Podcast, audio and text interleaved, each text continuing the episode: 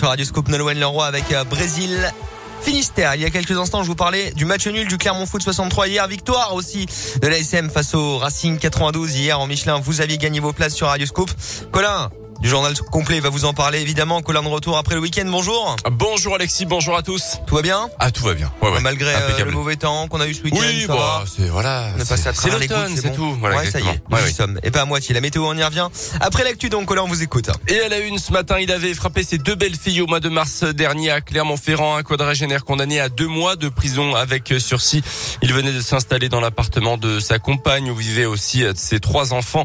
Les policiers étaient intervenus ce soir-là pour une violente dispute où le suspect ivre et tenant des propos incohérents avait menacé les jeunes enfants à plusieurs reprises.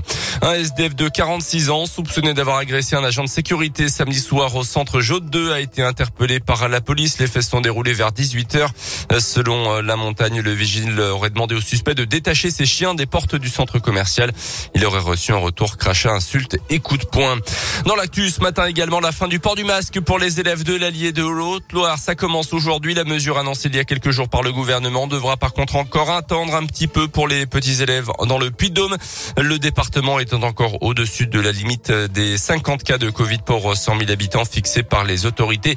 Une quarantaine de départements, 47 précisément, sont pour l'instant dans les clous. Au niveau national, le taux d'incidence a continué de baisser la semaine dernière en France et moins de 5500 personnes ont été testées positives en moyenne tous les jours dans le pays.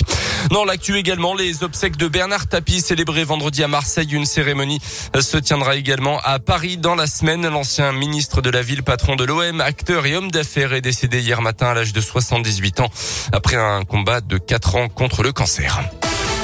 Les sports avec le rugby et la SM évite le piège tendu par le Racing 92. Les rugbymen clermontois ont souffert hier mais ont fini par s'imposer 26 à 17 face au Racing grâce notamment au jeu au pied de Camille Lopez qui les a longtemps maintenus dans la rencontre contrairement à la semaine dernière à Toulouse. Les joueurs de John Gibbs ont manqué leur première mi-temps mais ont su rester calmes et rectifier le tir en seconde période pour s'imposer donc et priver les Racingmen d'un point de bonus défensif. L'ailier auvergnat Marvin O'Connor très en vue hier retient avant tout cette bonne réaction. On l'écoute. Je pense qu'on a un peu surjoué et le Racing ils ont joué un peu le, match parfait en première mi-temps à l'extérieur. Ils n'ont pas beaucoup joué, ils nous ont attendus en, en, défense. On a un peu laissé passer l'orage et après ce que j'ai trouvé très bien c'est qu'on s'est pas affolé. On est bien revenu dans le match euh, pénalité par pénalité.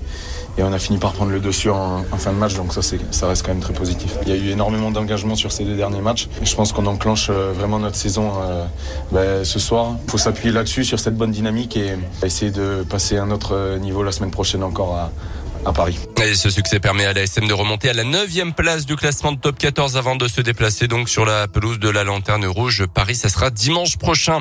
La fin de la 9 journée de Ligue 1. Hier soir, match nul entre Saint-Etienne et Lyon. Un partout avec une égalisation stéphanoise dans les dernières minutes du match. Même score pour le Clermont Foot à Lorient. À noter la première défaite de la saison du PSG face à Rennes. Place à la trêve internationale. Les Bleus jouent à Turin face à la Belgique cette semaine en demi-finale de la Ligue des Nations. Et puis les amateurs de cyclisme ont dû apprécier le spectacle hier avec l'édition de Paris-Roubaix dans des conditions météo très très compliquées. C'est finalement l'Italien Sonny Colbrelli qui s'est imposé dans la boue. Dans dix jours, on parlera Tour de France puisque le parcours de la Grande Boucle 2022 sera enfin dévoilé. Mmh. Et Vous oui, avez puis approche. peut-être vous Colin en plus. Ah, Ouais. on ne sait pas.